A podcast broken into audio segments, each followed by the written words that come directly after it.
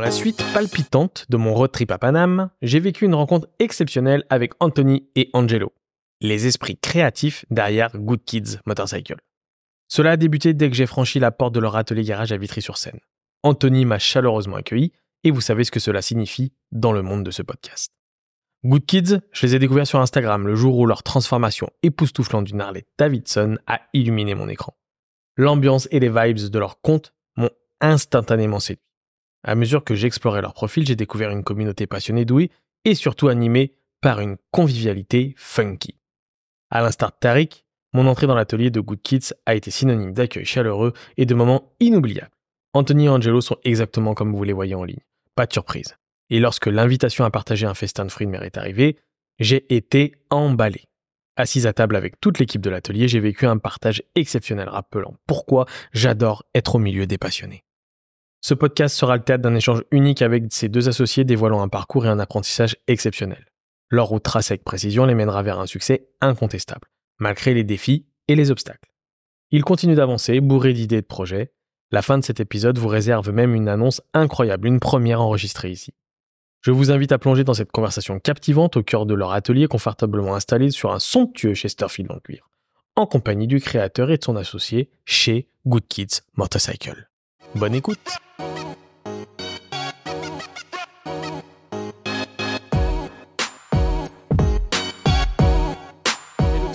bienvenue. Aujourd'hui, nouvel épisode. Je suis euh, à Paris, à Paname. Je suis sur Vitry-sur-Seine et je suis avec Angelo et Anthony. Salut les gars. Salut Mathieu. Ciao, ciao. Martin. Martin. ouais. Mathieu, si tu veux. Martin. Euh, je suis super content d'être euh, d'être là aujourd'hui avec vous. Ça fait, comme je vous disais, hein, quand on s'est, euh, quand je suis arrivé ici, ça fait un petit moment que je vous suis sur euh, sur Instagram, donc euh, c'est plutôt cool de vous rencontrer. Ouais, merci, c'est cool. Physiquement, Euh, on va pouvoir euh, du coup bah, parler euh, déjà un peu de vous. hein, c'est le concept euh, du podcast, parler déjà de, de votre personne, comment vous êtes arrivé à la moto, et puis ensuite on va parler de, de l'entité euh, Good Kiss, voir un petit peu bah, comment s'est passée l'aventure euh, aujourd'hui euh, que vous êtes ici, euh, comment ça se passe, ce que vous faites, euh, ce que vous proposez, et puis, et puis sûrement avec plein de petites histoires et d'anecdotes. Je vous laisse commencer par vous présenter. Présente. Ouais, vas-y, toi, commence. euh. Ok, donc euh, bah, je m'appelle Angelo, j'ai 31 ans depuis, euh, depuis peu. Qu'est-ce que je peux dire? Je suis d'origine italienne. Ça fait euh, une quinzaine d'années que, que je suis dans, la- dans le milieu de la moto.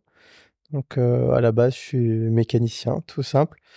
Euh, j'ai fait, euh, j'ai un bac pro et euh, j'ai travaillé. Donc mon premier job, ça a été dans, dans l'endurance. J'étais mécanicien euh, dans un team d'endurance pendant euh, six ans.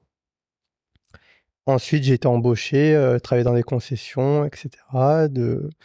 J'ai fait une, une petite pause dans la, dans la moto. Je faisais toujours la même chose. Quand tu es jeune, à un moment, tu as toujours un petit, un petit ras-le-bol. Et puis ensuite, j'ai repris, euh, j'ai repris euh, la moto. C'est ce que, c'est ce que j'aimais, en fait. Et euh, de fil en aiguille, après, j'ai ouvert mon garage. Et, euh, Et et on voilà, a- j'ai rencontré Anto. Et non, non, et là, en gros, les, les grandes lignes, les grandes lignes, c'est ça. Anto, toi? Et donc, du coup, bah, Anthony, euh, 36 ans, je crois. Euh, 36, ouais. Donc, euh, je suis arrivé dans la moto très tardivement. De base, je suis, euh, j'étais dans le conseil informatique.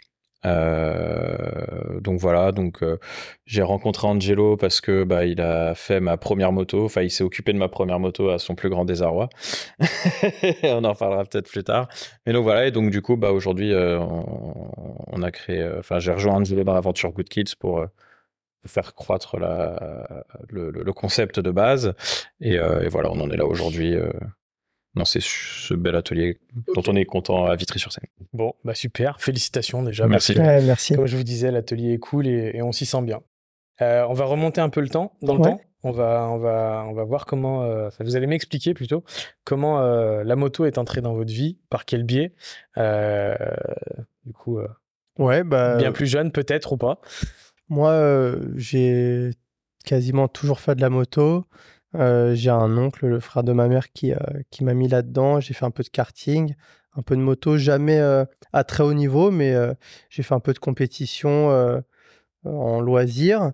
j'ai commencé à moto, j'avais 4-5 ans et, et puis après, voilà, j'ai pas, pas des parents, on va dire, qui me suivaient tout le temps. Donc, j'ai commencé un peu plus tard aussi, quand j'ai eu une quinzaine d'années, où j'ai commencé à bosser.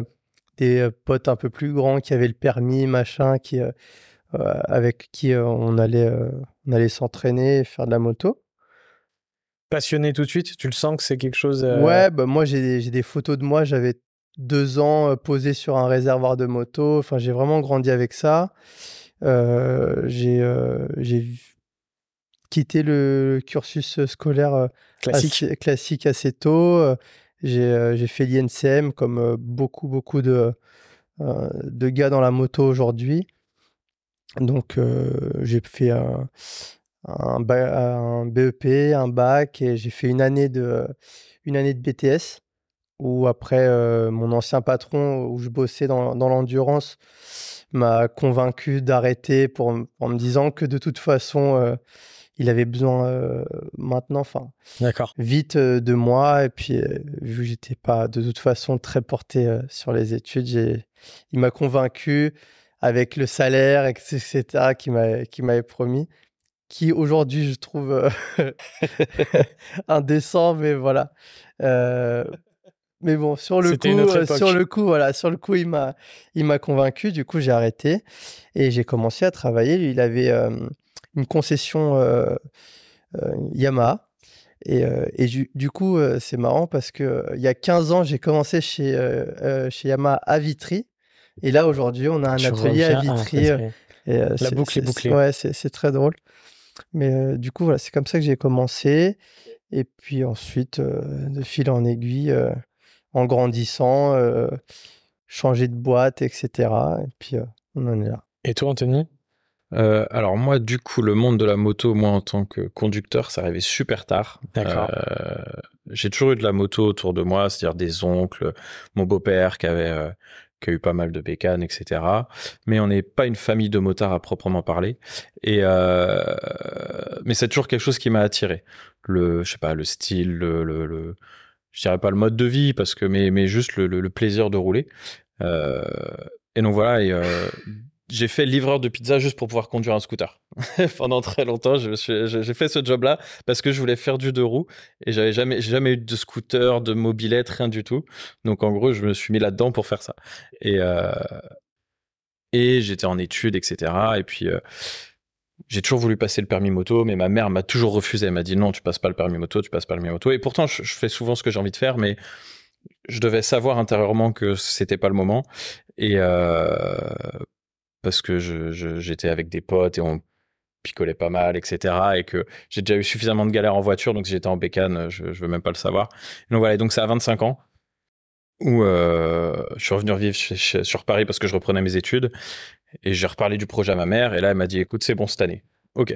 Elle m'a payé le permis moto pour euh, pour mes 25 ans et euh, et, euh, c'est là où en gros j'ai acheté la première moto et c'est comme ça que, bah, j'ai rencontré Angelo euh, parce que c'était une une vieille merde, hein, comme dire Angelo, une cacahuète. et, euh, et, bref, et je. J'ai pas encore réussi à lui faire vendre. Hein. elle, est, encore, elle est sur mon place de parking. Ce sera la première moto, je la garde. le joint de cul assez fait. Ça fait trois ans que j'ai la pochette de joint derrière. Je dis, je vais la faire, je vais la faire, je vais la faire. Mais bref, et donc voilà.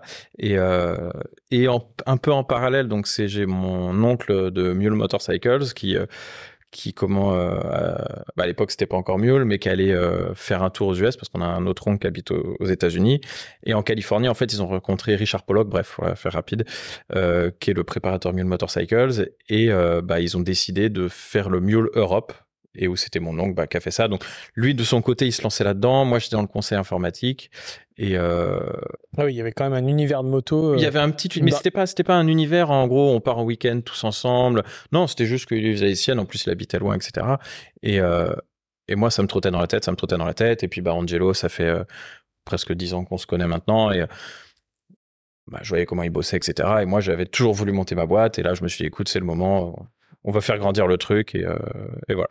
Le permis moto, des souvenirs? Facile, pas facile? Ouais, moi le permis, 18 euh, ans et une semaine, je l'avais. Euh, en fait, c'était de toute façon une, condition pour, pour que mon patron me garde. hein. À, l'époque, euh, ça n'existait pas euh, les mécaniciens sans permis. Euh, euh, mais euh, voilà, donc euh, moi, euh, j'ai pris un crédit moi euh, pour, euh, pour payer mon permis. C'était le premier, euh, premier petit chrome que j'avais pris à la banque. Et, euh, et, puis, euh, et puis voilà, j'ai eu tout de suite de la, du premier coup. J'avais raté mon code, je crois. Classique. classique. T'as passé le permis moto avant le permis Ouais. voiture? Ouais. Permis moto direct. Et je me suis inscrit euh, euh, dès que. Bah, moi, c'est, ouais, c'était, le, c'était le code que j'avais. J'ai eu un peu de mal euh, à être euh, assidu. euh. Mais après, une fois que le, le code euh, est passé, c'est bon, j'ai enchaîné euh, permis moto, voiture direct. Ok. Et toi? Euh, bah écoute, moi j'ai passé le permis en accéléré. De- Alors je suis originaire de Rennes à la base et j'habitais sur Paris. Et euh, je savais qu'il y avait une école qui faisait le, le système du permis en une semaine. Donc j'avais encore le code qui était valide.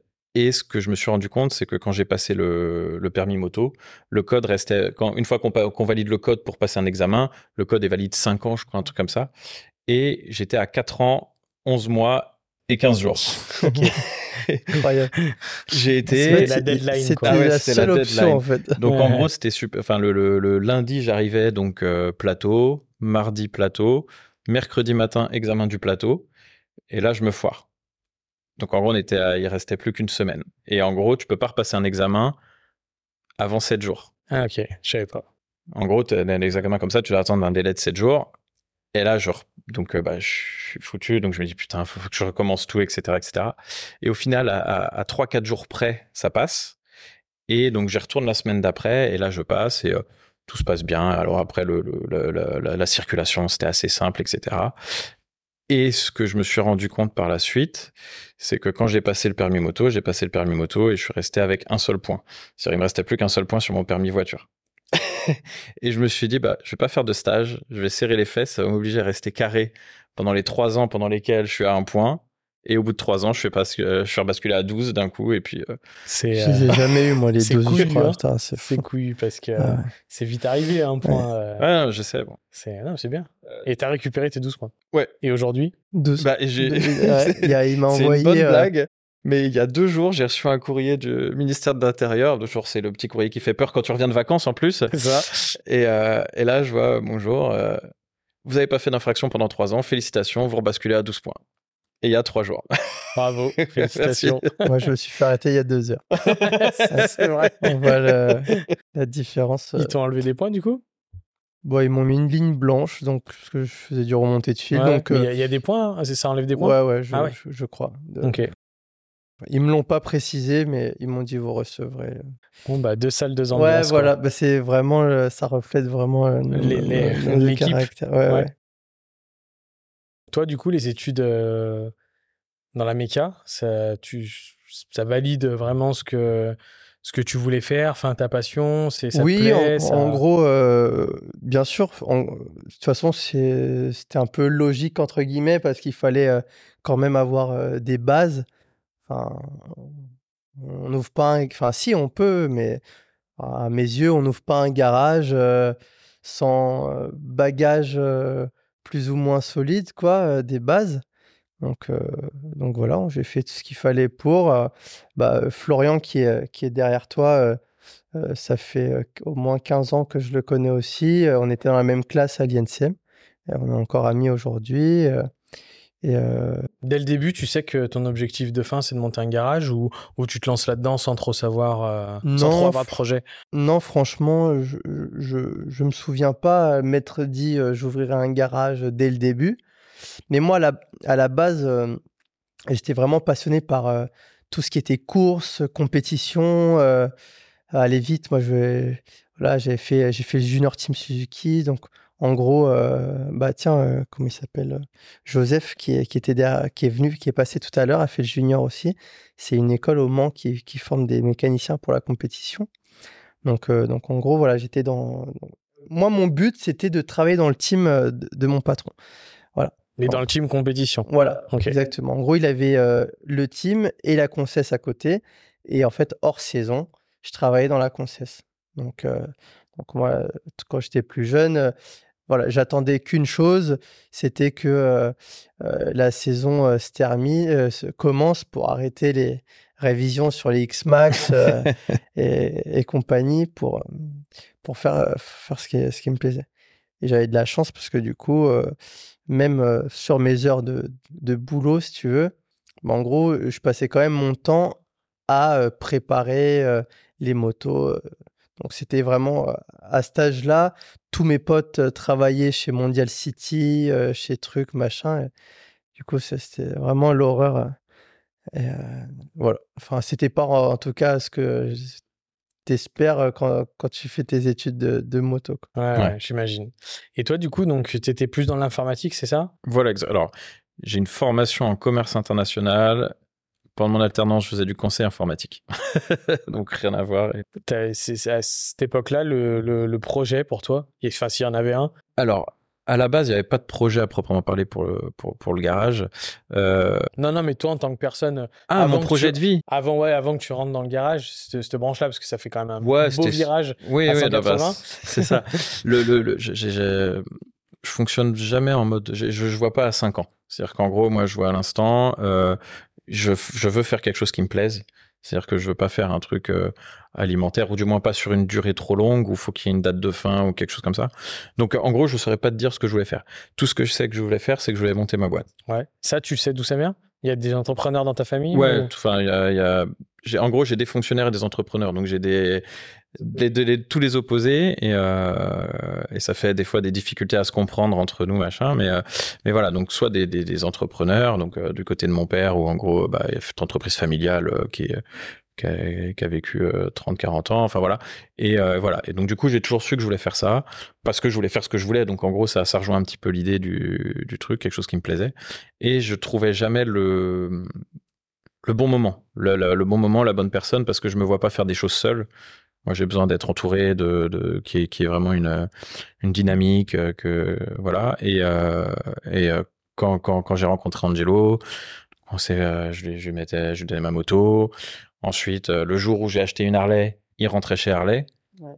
Donc en gros, c'était vraiment le, le, le, le, petit déclic que euh, bah, c'est pareil, l'univers m'attirait, etc. Et que bah, je le voyais bien bosser au début dans un petit box, après je l'ai suivi à, à Montreuil, ensuite à Ivry, où Ivry, je passais de plus en plus de temps, etc. Donc, l'idée, en fait, c'était vraiment de, de, vouloir développer ça. Et, euh, et, puis voilà. Et puis un jour, bah, on a eu, euh, on a lancé un premier projet auquel on réfléchissait, et et il y a eu l'opportunité du local de Grenelle qui a vraiment tout déclenché et qui a dit bon bah écoute, c'est le moment, on a une opportunité de ouf de récupérer un local euh, sur une grande avenue dans Paris. Et donc c'est là où on s'est dit écoute, euh, let's go. Ça a été ça a été euh, long, le, cette, euh, ce, cette bascule à vous dire on, on s'associe tous les deux ou ça s'est fait plutôt naturellement? Bah, le, le, il y a eu le temps quand même de. Euh, on réfléchissait à un projet, c'est-à-dire qu'en gros, on savait pas encore ce qu'on voulait faire. Mais vous vouliez travailler ensemble Ouais, ouais, bah, en, en gros, enfin, je crois que ça s'est décidé quasiment en une soirée, dans le sens où avec ou sans alcool? Non, non, non, sans, sans, en plus, euh, j'avoue, moi, en plus, euh, je, je, picole pas, pas de ouf. Mais, euh, mais dans le sens où on s'est dit, vas-y, chaud, mais en vrai, on savait pas encore trop quoi. Voilà, on savait pas quoi faire. On savait qu'on voulait faire un truc, qu'on voulait faire grandir Good Kids, mais on savait pas dans quel. On voulait faire des team building au début. On avait enfin des idées euh, tout et n'importe quoi. Des projets d'entrepreneurs. Ouais, mais elles, ont du potentiel en plus. je pense que si on le met en place, ça, ça peut marcher. Tu de vois, ouf, de ouf. Mais euh, voilà, c'est. On essaie, on essaie, je dis bien, de ne pas trop s'éparpiller parce que voilà, c'est déjà très très prenant le, garage et, et, on fait, on en parlera sûrement après, mais et on fait des pots et on fait de l'usinage, on fait des révisions et on fait de la peinture. C'est euh, c'est quand même, on a beaucoup de pôles de, de, ouais, vous faites beaucoup de choses. Voilà, différents. Donc, euh, bah, il manque plus que les team building et on est mort, tu vois. C'est pas, pas possible. Mais voilà. Mais en tout cas, chaque idée. Euh, euh, bah, ça a permis de construire. Est, est bonne. Ouais, bien sûr. Mais ça a permis de construire justement bah, on en est aujourd'hui. C'est-à-dire que bah, tout le temps qu'on a passé, je, de, de, mon point de vue, c'est que tout travail effectué à un moment donné, ça sert. Donc en gros, la réflexion qu'on avait fait sur le team building, bah écoute, il y a elle un petit parti, elle a amené à autre chose, escalader. Et puis même, je pense, votre complémentarité. elle, elle, ah bah, complètement, elle, elle, naît aussi souvent quand on parle de projet. Quand tu, tu te rends compte que, en fait, bah voilà, souvent, c'est là que se créent les liens du travail en se disant. Puis, ouais. puis de toute façon, par nos profils, on a tout de suite vu, je pense que bah, bah on, pouvait complètement se. C'est bah, complémentaire. voilà, être complémentaire. Euh, bah, Anto, par sa, sa rigueur, son l'aspect gestion et tout ça, que, que moi je n'avais quasiment pas, hein, mais, par manque de, de, Après, je suis un peu peut-être de nature comme ça aussi parfois, mais, mais en gros, quand tu es tout seul à, tu vois, à tout faire, bah, un devis, tu pouvais l'attendre, tu ne pouvais jamais le recevoir, hein, tu vois. Mais, bon, si, si, si, tu peux te permettre, c'est que j'avais beaucoup de travail aussi, c'est pas ça, mais monter au four et au moulin, tu vois. Bah, moi, j'ai un peu bah, le côté technique que, et, encore en taux maintenant, franchement, avec le temps, c'est surprenant l'évolution, même en mécanique. taux, il démonte des boîtes de vitesse tout seul. Enfin, euh, chose que des, des, pas mal de mécaniciens parfois, parce que justement, il, il a ce, cette, cette, réflexion, il arrive à aller chercher l'info au bon endroit. Et est-ce que lui, il a réussi à améliorer ta capacité à, à gérer des papiers ou des... Il, a, il a sûrement réussi à améliorer mon, Maintenant, bah, tu vois, je, me mets des rappels sur le téléphone, je, suis, plus, organisé. voilà. Mais c'est vrai que il est derrière son bureau, bah, c'est vrai que Anto, tu peux faire ci, Anto, tu peux faire ça, c'est très facile, entre guillemets. Donc ça, pour ça, je, je, sais que j'ai de la chance. Tu vois. À l'origine, Good Kid, c'est toi qui le crée, du coup, à la base tout seul. Alors déjà, première question, pourquoi Good Kid Franchement, je t'avoue, euh, j'étais avec euh, mon meilleur pote euh, Arthur euh, dans mon box euh, qui traînait avec moi euh, pendant que je bricolais. Et un jour, c'est lui de, qui, depuis le début, en fait, a vachement cru en moi et qui m'a poussé à, à, ouvrir mon garage. Et un soir, comme ça, on, juste on disait, il faut qu'on trouve un nom. Hein, et en discutant, on a trouvé Good Kids. Bah, ça reflète quand même j'estime qu'on est des, bons gars, tu vois. On se met tout, on se plie toujours en quatre pour, pour tout le monde et pour essayer de faire du, bon boulot. Et, euh, et, du coup, moi, je suis un peu. Euh, vu que je viens pas du monde de la Harley à la base, euh, je suis pas trop dans le truc euh, loubar, cuir et tout ça. J'ai une approche de la Harley un peu différente. Et du coup, je trouve que Good Kids, bah, ça casse un peu les, les codes. Euh, moi, j'aime bien aussi les, les, gars en costard qui roulent en Harley, tout comme les gars en cuir. Et du coup, voilà, je, trouvais ça, je trouvais ça cool. Ça, ça, ça te représentait bien. Ouais, c'est ça. Ok. donc au début, tu commences dans tout des seul, petits box et tout Tout seul, j'avais un petit box à Boulogne. T'avais quel statut du coup là? Auto-entrepreneur. Auto-entrepreneur. Auto Au black. Voilà. voilà. auto, auto, c'est tout. Ok. auto euh, sans grosse déclaration. Avant, c'était. Euh, voilà, après, euh, c'était au, au, plus simple. Voilà, au plus simple tout rentrait dans ma poche et tout en sortait également. On faisait comme on pouvait. T'en as quel souvenir de cette période-là? Ah bah j'avais beaucoup plus d'argent que maintenant. tout simplement. Tout simplement. C'était des très bons souvenirs. Mais, euh, mais voilà. Comme même le boulot, tout. Fin... Non, bah après, euh, j'étais. Là, aujourd'hui, j'ai un atelier de plus de 300 mètres carrés euh, avec toutes les machines que je kiffe de ouf. je peux vraiment exercer ma passion. À, là, à cette époque-là, tu te faisais connaître comment?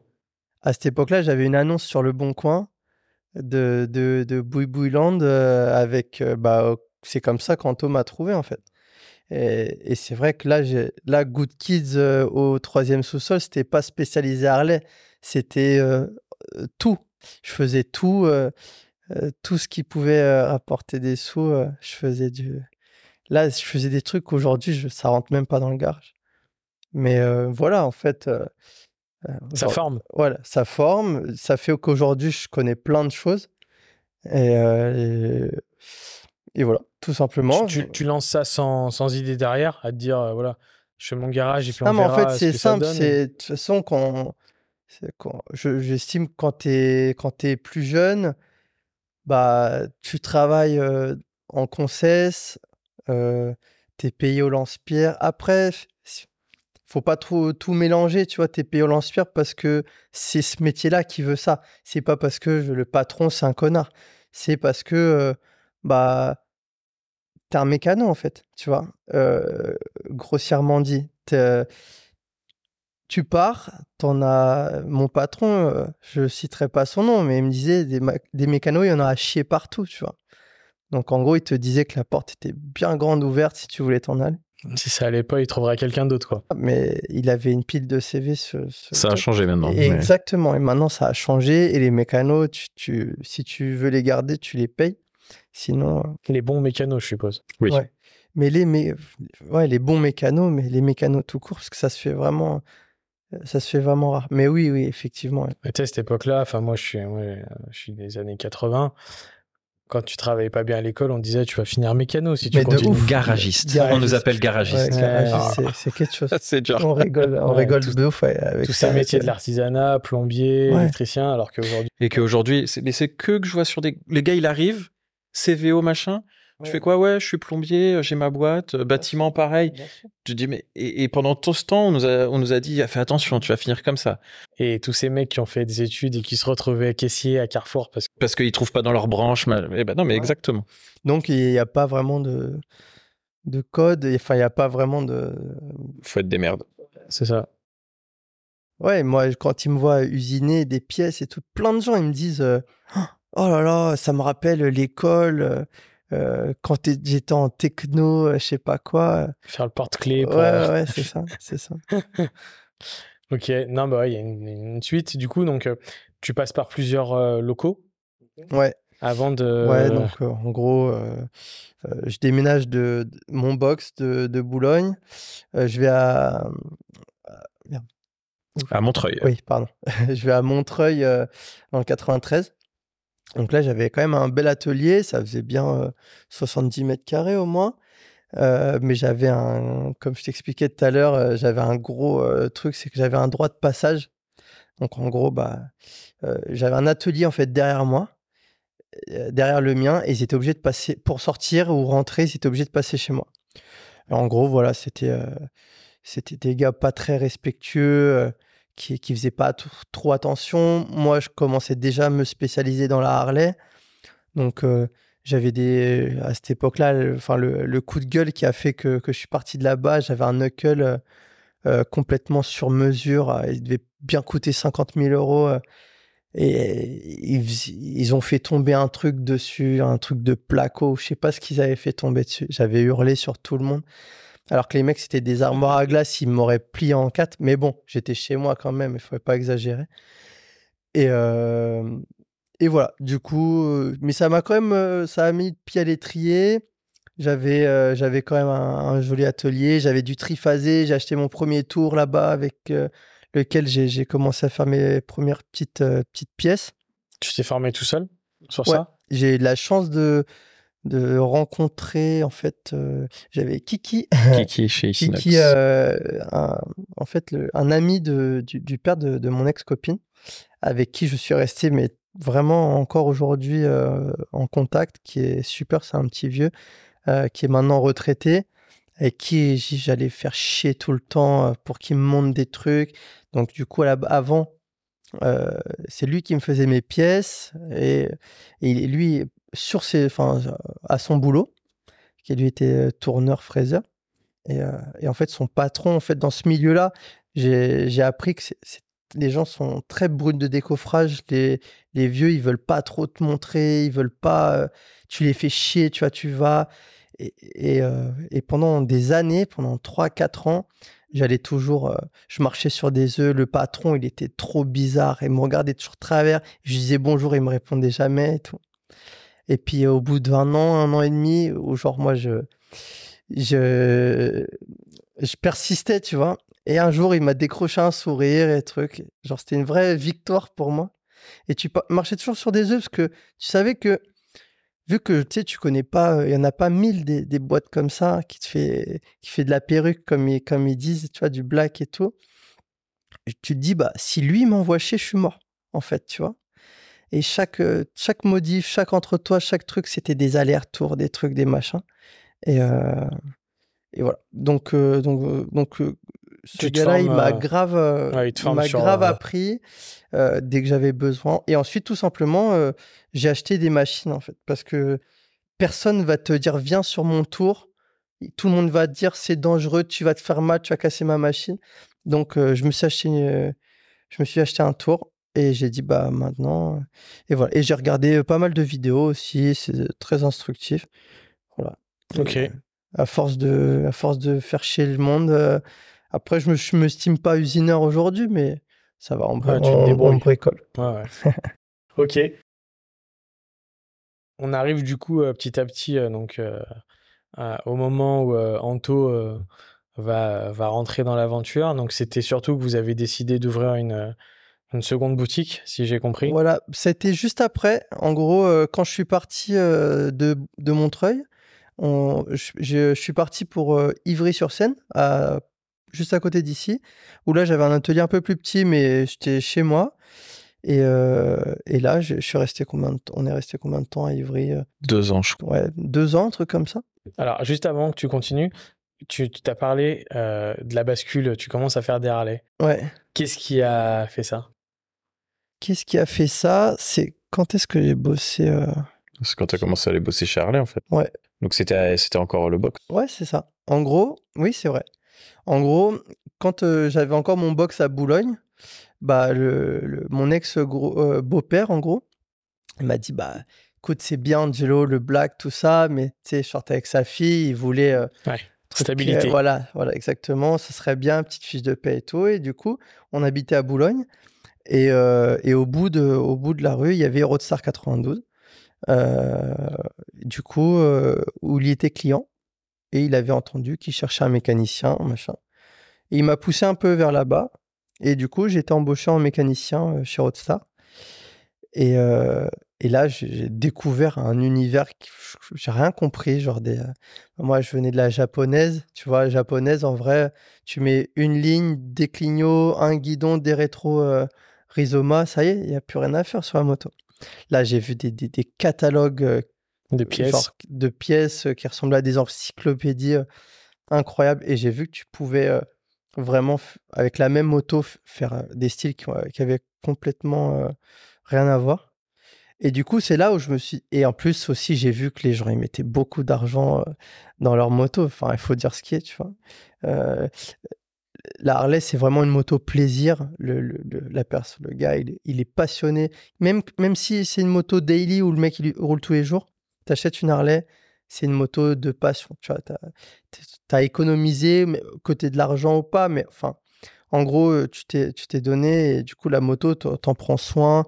Et, mais une japonaise, même moto, sans aller dans le scooter, tu prends, je sais pas, n'importe quoi, le mec, il, il, pose ses fesses sur la moto et il va au travail, c'est tout, tu vois. Du coup, les motos, les chaînes, elles traînent par terre, évidemment, sans faire de généralité, mais il y a moins de customisation. Euh, il, y a moins de, il y a moins d'amour, euh, tu vois, ah, à, la moto. Et du coup, je me suis dit, putain, ils mettent des sous dans la moto. On peut, il y, a un potentiel énorme. Tu peux faire plein de choses différentes.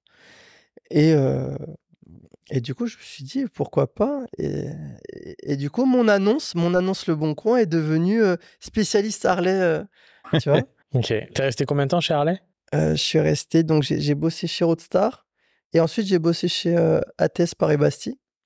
Donc en tout, j'ai dû rester euh, peut-être euh, deux, ans et demi.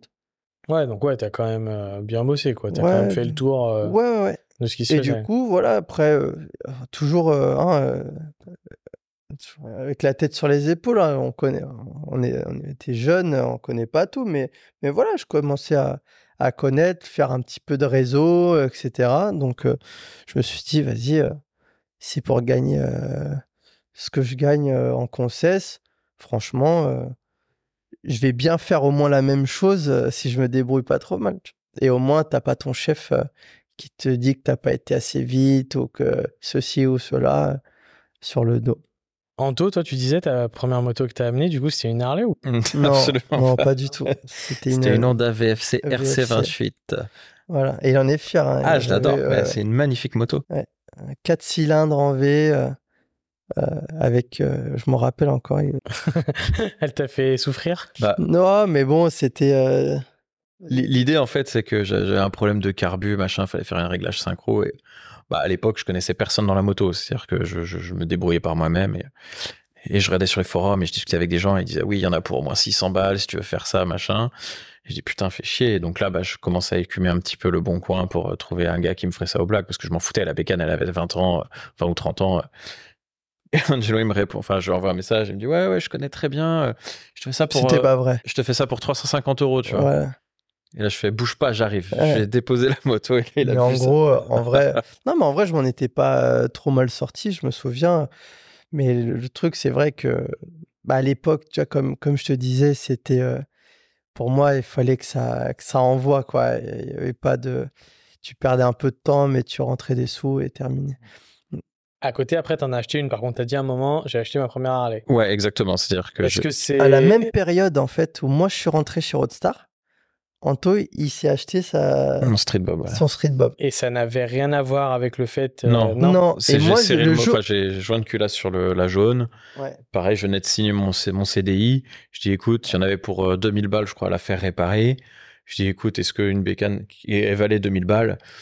Je dis vas-y, je voulais une Harley, c'était à l'époque euh, des Sons, machin, etc. Non mais c'est ça en fait. C'est je, Ah ouais, bah, j'allais te demander pourquoi. Non mais voilà, c'était ça, c'est-à-dire que de base Harley, bah avant, tu avais l'image du, du Johnny, de machin, tout ce que tu veux. Chacun fait ce qu'il veut. Mais, ça, ça, voilà, ça me, ça, ça, me touchait pas. Et bah oui, t'as eu le truc des Sons, machin. Euh. Je dis, vas-y, je, je, veux voir. Et au final, bah, je me suis rendu compte que, ouais, il y avait des trucs qui étaient sympas quand même, où t'es pas obligé d'être euh, avec ton cut, euh, machin, etc. Tu, tu, peux mettre juste une belle veste en, en, cuir noir, toute simple, et rouler avec, tu vois. Et donc, en gros, c'est comme ça que je suis, je dis voilà. Et surtout que je savais que bah. Ouais, et non, je crois que c'est moi qui te l'ai dit. Euh, je crois qu'en gros, Anto m'avait dit qu'il voulait s'acheter une Harley. Et, euh, et, je crois, je sais plus comment, mais en gros, moi je t'avais dit si, si tu veux si tu, si tu l'as acheté ou si tu veux t'acheter ta Harley, sache que maintenant je, je bosse euh, chez Harley, donc je vais, je vais connaître et tout. Tu pourras quand même continuer parce que c'est vrai que les clients Harley, à juste titre, hein, parce que tout le monde, ne, pour, à, mon sens, tout le monde ne peut pas réparer une Harley. Il y a pas mal de petites choses à savoir. Enfin, sans connaissance, en tout cas, évidemment. Euh, euh, si tu vas chercher l'info, euh, bien sûr que tu peux le faire. Mais. bah, déjà, il faut avoir tous les outils en US. Ouais, voilà, c'est ça. Du, c'est, c'est, c'est du pouce. c'est, t'as des petits, je sais pas, genre n'importe quoi, un réglage d'embrayage, n'importe quoi sur, sur une jappe. Tu connais un peu la mécanique, tac, tu tâtonnes c'est bon, tu fais de l'à peu près, ça fonctionne. Tu vois Une Harley, tu la, tu fais pas le, le, process en fait qu'il faut pour régler l'embrayage. La moto, elle marche pas. Elle avance toute seule, elle, patine. Enfin, c'est vrai. Donc du coup, du coup, je lui avais dit ça. Ouais, il s'est direct, il, s'est acheté sa, moto. Toi, tu avais déjà dû des Harley ou pas en moto Comment? Avant, de travailler chez eux, tu avais déjà eu, conduit euh, Non, la première Harley que j'ai conduite, c'était un Fat Boy euh, euh, anniversaire carbu de, du coup de, de mon beau-père qui lui avait, il avait 3-4 Harley. Et genre quand au début qu'on s'est rencontrés, il, avait, il a voulu un peu faire connaissance et il m'a filé une bécane. Et il m'a dit, viens, on va, faire un, on va faire un tour. En gros, il avait pris son Street Glide et moi, il m'avait filé son, son Fat Boy. Et comme je dis toujours, c'est vraiment. Euh, euh, jusque-là, quand j'étais vraiment plus jeune, je me, je me suis toujours dit. Euh, voilà, nous, si la moto, elle se levait pas, c'était de la merde, tu vois. je me suis dit, oui, quand tu as 60 ans, tu as une Harley, quoi. C'était vraiment ma façon de penser. Moi, je pense qu'il y en a, c'est encore ça aujourd'hui. mais je, te jure, je suis, moi, je suis monté sur, sur la Harley de, de ce gars-là. Et c'est. J'ai ressenti, je sais pas, on dirait que tu as les couilles qui gonflent, tu vois, genre. Euh, euh, les gens, ils te regardent, ça fait un bruit, tu, tu, tu roules. Euh, je sais pas, tu j'ai ressenti ce truc et je me suis dit, ah putain, en fait, c'est stylé. Quoi. On a eu un peu la même conversation avec votre colocataire. Ouais À Coben, on disait que, que ouais, quand tu roules, les gens te regardent différemment. Euh. moi, je trouve que moi, ma, pas vraiment conduit euh, beaucoup de motos avant d'arriver chez Harley. Je trouve que même la route, et tu conduis pas la route. Euh, ouais, c'est pas de la même façon. C'est pas la même façon, Tu, tu vas passer avec une moto, une Jap ou peu importe. Quand tu la conduis avec une Harley, c'est autre chose. Je dis pas que c'est mieux, hein. c'est subjectif. Hein. Il y a des gens qui vont pas aimer. Je dis pas que c'est mieux, mais je dis que c'est différent. Ah oui, c'est différent. C'est vraiment autre chose. Puis tu... Et puis aujourd'hui, en plus, c'est enfin, vraiment en train de changer dans le sens où, euh, là, avec, le... avec l'arrivée de tous les club style, tout ça, et en plus, euh, bah, tu vois, comme tu as vu, le, le bagger euh, qu'on est en train de faire et tout. Incroyable. Ouais, merci. Mais, mais en gros, et du coup, je, je suis en train d'allier un peu ce que je faisais avant avec les Harley. C'est vrai. Je trouve ça très, très stylé. Et, et, ouais, et ça, ça apporte encore un, un style en plus. avant, bah, quand j'ai commencé, c'était bah, les petits shoppers, les, ça, enfin, tu vois, tu avais les shops, les trucs, les machins. Et maintenant, ça, ça va vraiment d'un côté un peu plus, voilà, performance sportif. Bon, ça reste, on va pas se mentir, hein, ça pourra jamais égaler pour moi euh, une moto sportive avec un châssis euh, en aluminium. Enfin, mais c'est bluffant en tout cas. Ouais, bah, c'est sûr. Bah, c'est ce qu'on disait. C'est vrai que, que Tariq avec Andrea Coben qui est plus dans le qui est plus dans le dans le club style et du coup dans, comme il disait très bien, à la base c'est pas des motos qui, qui sont faites euh, pour l'Europe. Donc nos routes avec voilà des virages, tout ça. Et c'est vrai que malgré tout, euh, avec tout ce qui se fait à côté, euh, on arrive à faire des motos quand même euh, ultra performantes par rapport à ce que c'est de base. C'est évidemment c'est pas une moto avec de course. les stages. Ce sera jamais une Panigale V4 ou ce genre de choses. Non, c'est sûr. Mais même quand tu regardes le, le si on s'écarte un petit peu, mais si tu regardes le championnat de bagger aux US où les gars, ils ont des motos qui sont préparées par des usines et tout, et quand tu regardes comment le cadre il réagit quand ils sortent de virage, et que tu dis, t'as une bécane, elle doit valoir 150, 200 000 euros, et que ça sort, et que tu dis, c'est pas du tout optimisé, c'est juste débile en fait, mais c'est drôle. C'est, c'est juste, tu te dis, bah les gars. C'est à l'américaine, ça. C'est à l'américaine, exactement. C'est, c'est ce pourquoi on s'est mis là-dedans aussi. On s'est dit, voilà, il y a, y a, plein de gars qui savent faire des beaux choppers et tout machin. Bien, on se met sur un nouveau truc où bah, on, on va rigoler. Voilà on a, on, a tout, on a les connaissances pour euh, faire un truc très cool. Et en plus, on aime, on aime ça. Donc, euh. Et toi, Anto, es, ton ressenti quand t'es Street Bob, hein, c'est ça Ouais, Street Bob, ouais. Street Bob. Euh, bah écoute, je l'ai eu bah, avec ma copine de, l'époque, enfin qui est toujours la même actuellement d'ailleurs. c'est bien de le préciser pour elle. où, en gros, bah, elle m'a poussé un petit peu aussi à l'époque à passer le permis. Et, et nous, l'idée, c'était de rouler. Donc moi, c'était mon daily. C'est-à-dire que la, moto, je l'ai eu à, à, 22 000 km. L'idée aussi, c'est pourquoi je suis parti Charlet, c'est que je savais que ça décotait pas.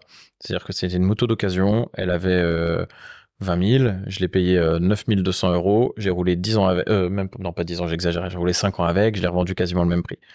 Donc en gros, il y avait cette idée-là aussi d'aller sur Harley où tu prends une jab, tu fais ça, t'es mort, tu vois, t'as truc, elle est perdue, bref. Et, euh, et du coup, bah, j'ai kiffé de ouf. J'ai kiffé de ouf. Alors au début, j'ai eu la, la Harley euh, de base avec le guidon comme ça, euh, le pot d'échappement euh, Vance short, euh, side shot pardon qui retapait au sol. Bref, je me suis fait arrêter trois fois par les flics, donc faut remettre tout d'origine, faut aller présenter la moto, donc je connais l'adresse par cœur, etc. Et au bout d'un moment, j'ai dit écoute, on va ils. Sont plus, ils sont plus casse-burn à Paris qu'à Lyon. Ah oui, bah pour le bruit, mais c'est les seuls combats, c'est ce qu'on dit aux clients, tu vois. Enfin, moi, je vais plus beaucoup en ville avec mon shop parce que ça sert à rien. Oui. Mais mais c'est vrai que moi, je suis plus je suis quand même souvent tombé sur des gars qui kiffaient devant la moto euh, et qui me disaient putain vous abusez les gars mais voilà ça se finissait bien ouais. Et, euh, et, donc voilà et nous nous l'idée en fait donc c'était mon daily. Donc en plus à l'époque donc j'habitais à Maison Alfort je bossais à 50 ans en Yvelines donc je faisais 80 100 bornes par jour. Ah oui euh, interfile à 86 machin. Donc j'ai pris le temps de bien l'apprivoiser. C'est un chat les oui ça en fait. Et euh, et en gros, donc ouais, j'ai kiffé de ouf. Et euh, bah, l'idée, c'était de partir en vacances avec, avec ma copine. Donc en gros, le chargeur à la gueule, euh, sangle, euh, sacoche sur le côté, sac sur les sacoches. Enfin bref, et on partait. On a fait l'Italie, l'Espagne. Ah, vous avez fait des bandes, quoi. Ouais, ouais, on a fait des, des, vrais, des, des, vrais road trips où vraiment on a, on a kiffé. Et c'est la moto fait pour ça. On va pas se le cacher. Pour les road trips et tout. Ouais, c'est clair. C'est oh, ah tu veux dire la Harley. Ouais la Harley, ah oui bien sûr oui oui. plus oui, qu'une qu'une sportive. Ah mais bien évidemment. Non mais moi Laetitia je la mets je, lui montre une je peux lui montrer la Panigale V4 tout ce que tu veux qui coûte 70 000 euros. Elle regarde. Elle fait je, je monte pas là-dessus. Ouais. Donc, donc voilà, donc oui, la, la Harley en elle-même se prête vachement bien au jeu. Et, et voilà, ça a permis de, de, de, faire des trucs de dingue. Quoi. Donc, ok. Bon, du coup, le l'arrivée donc à deux, ouais. euh, Good Kiss, du coup, euh, vous, euh, vous, vous partez sur quel projet tous les deux? Vous dites quoi? Quelle est la plus-value du coup que, que Anto va t'apporter? Ouais. Et comment vous, euh, vous articulez tout ça? Vous vous dites Bah, en gros, ça se fait que- naturellement ou euh, Ouais, bah ça, ça s'est fait naturellement. On s'est dit, moi c'était quasiment au même moment en fait. Moi j'ai travaillé chez Peugeot, avenue de la Grande Armée, et euh, j'ai toujours gardé, euh, en général, j'ai vraiment gardé toujours de bons rapports avec tous mes, mes patrons. Et, euh, et en gros, il m'a, il m'a, il m'avait proposé un local. Lui, il était, euh, dont il était propriétaire, donc lui, il prenait pas trop de risques. Et il m'a dit, bah, si tu veux te lancer, j'ai un truc pour toi. Et il m'a proposé en fait euh, ce local à avenue avenue de Grenelle, enfin boulevard de Grenelle, pardon. Et du coup, bah, j'en ai parlé à Anto. Et je dis, bah, écoute, je sais pas si c'est une bonne idée, mais en gros, euh, euh, ça serait une super opportunité, quoi. Parce que euh, il y avait une super adresse. Ça permet de. je- ça Alors, je per- connais pas du tout Paris. C'est Ouais. un, c'est un- c'est Tour à Eiffel. 3, 3 minutes de la Tour Eiffel Ah oui. tu vois? Euh, c'est à côté du métro aérien. C'était très bien, très bien placé. Et du coup, Beaucoup de je- passages, donc. ouais, ouais, ouais. Et je- donc, du coup, je me suis dit, bah, ça va nous faire connaître. Ça, ça, ça impose un peu euh, plus de street, street cred, tu vois. euh, T'as un, atelier, euh, pas tous les gris, euh, tu vois, ils ont euh, un atelier dans Paname, tu vois? Bah, C'était ça l'idée en fait, c'était que je, je me rappelle un des projets euh, de. euh, Enfin, il y, a- il y a eu pas mal de choses. Donc, on a parlé tout à l'heure du, du team building, mais après, il y avait l'idée de, de créer, en fait, de se dire qu'on restait en banlieue et de faire un système de collecte de motos dans Paris. C'est-à-dire que toi, tu, tu, tu as ta bécane, tu habites dans Paname, on prend rendez-vous, on a, un, ca- on a un énorme camion, on charge les bécanes, on les amène à- dans notre atelier en banlieue, on les révise, on les relivre, etc., etc. Et de faire ça ou de le, créer. le Uber de la moto. Exactement, mais euh, de, voilà. Mais ça, ça demandait Logistique, énormément de logistique. Euh, Les, tra- les, les travaux. Enfin, oui, sûrement les travaux aussi, euh, mais je disais, je voulais dire la, la circulation dans Paris. Je me suis dit, en fait, euh, ça se trouve, tu as moyen de charger euh, trois motos dans la journée. euh, le temps que tu arrives, il est 17h, tu es, mort, quoi. Donc, Les euh, mecs auraient peut-être été plus rapides à venir chez vous en moto, la poser, la réviser, repartir. ouais, voilà, l'idée c'était vraiment de, de faire le système de confort, c'est-à-dire que Ils toi t'es chez toi, ils sont Ouais. rien à s'occuper, tu ramènes les clés, là il y a, il y a la, moto elle est nettoyée, elle est livrée en bas de chez toi, elle est réglée. Donc il y avait ça. Après il y avait l'idée de de se positionner un petit peu sur euh, sur le marché des petits locaux où en gros on trouve un petit Moi, j'aimais local. bien, ce- j'aimais en bien fait, cette idée qu'on avait. on, on- on faisait plein de, plein de points d'ancrage. On était spécialiste, donc euh, Harley, mais après on est multimarque quand même. C'est-à-dire qu'on on bosse un peu sur tout, mais l'idée, voilà, est de se faire euh, trois, quatre shops dans Paris, tout petit, dans lequel tu as une bécane qui rentre une par une, et elle rentre et sort. Tu vois, il n'y a pas de prépa, il n'y a pas de machin. C'est tu viens, tu fais une vidange, on te change un pneu, machin, et tu repars. Et, euh, et l'idée, c'est de faire ça. Et là, bah, pareil, en termes de logistique, on est, euh, on est quand même assez junior. En euh, première boîte euh, de ce Ouais. volume-là, on- On on n'a n'avait pas aucune voilà, aucune crédibilité. Tout ça, tu vois.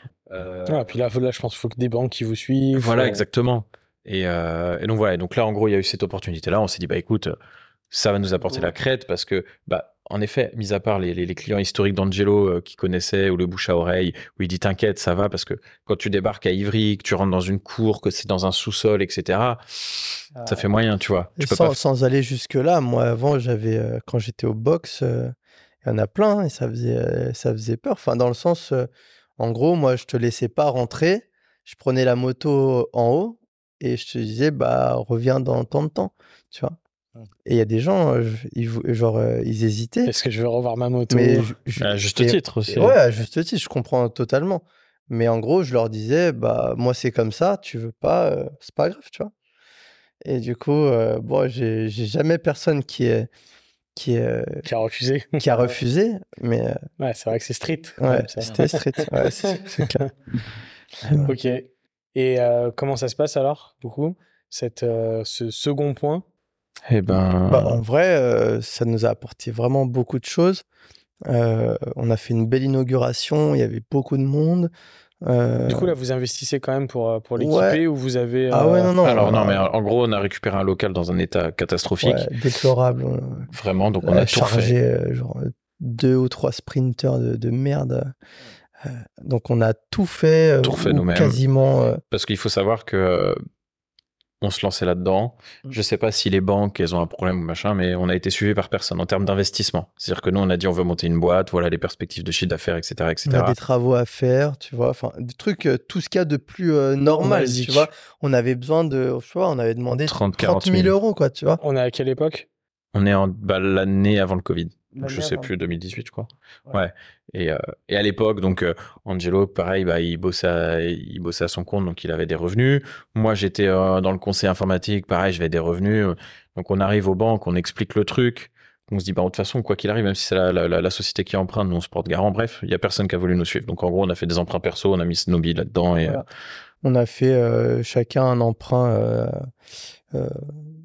de un crédit conso à la compte, tu vois, et et, on a tout financé de notre poche. on a refait un très très belle. Euh, enfin, franchement, c'est. Franchement, la boutique était en, super. En toute humilité, on avait fait une super boutique. Super, faut être fier. Non, non, mais vraiment, c'est euh, quand, quand, on y repense euh, de, trucs, il y, a des. C'était vraiment un bel endroit où pareil, c'était chaleureux. C'était bah, c'était là où il y avait le le canal, le, Chesterfield. Mais mais voilà. Comment ça se passe du coup? Et en gros, bah le, le, le business plan entre guillemets, c'était tous les, tout ce qui était service rapide, parce que c'était pas. Je vais repartir avec un mon sac à un moment. non, non, me laisse, laisse. Ouais, donc tu me disais du business Et en gros, Le, le, plan, c'était tout simplement de, de faire tout ce qui était service rapide là-bas, sur place, et, et, tout ce qui était tout ce qui demandait en fait que la moto soit immobilisée se faisait ici. Donc on se répartissait un peu le, boulot. Euh, euh, Anto était euh, à Grenelle et moi j'étais ici. À Grenelle, tu faisais, tu faisais la méca du coup aussi Alors, pas vraiment, parce qu'en fait, quand on a ouvert Grenelle, je faisais les deux jobs. C'est-à-dire qu'en gros, j'étais encore dans le conseil informatique. Ok. Voilà. Donc, on avait un mécano qui bossait avec nous. Et moi, le soir, en fait, bah, je, bossais à Gennevilliers. Donc, en gros, je traversais, donc je passais devant. Donc, on fermait le truc, machin. Je restais jusqu'à 19h. Ensuite, je revenais ici et je rentrais à la maison ensuite. Voilà, ensuite, on a, on a embauché un, un apprenti, Adrien. Et, et du coup, Adrien était ici avec moi. Et Pierre, notre, notre mécanicien. à Grenelle avec Anto. Était à Grenelle avec Anto. Donc, Mais ça, ça a sortait d'école. Voilà. Et reconversion professionnelle. Et voilà. Et ça a duré combien de temps, ouais?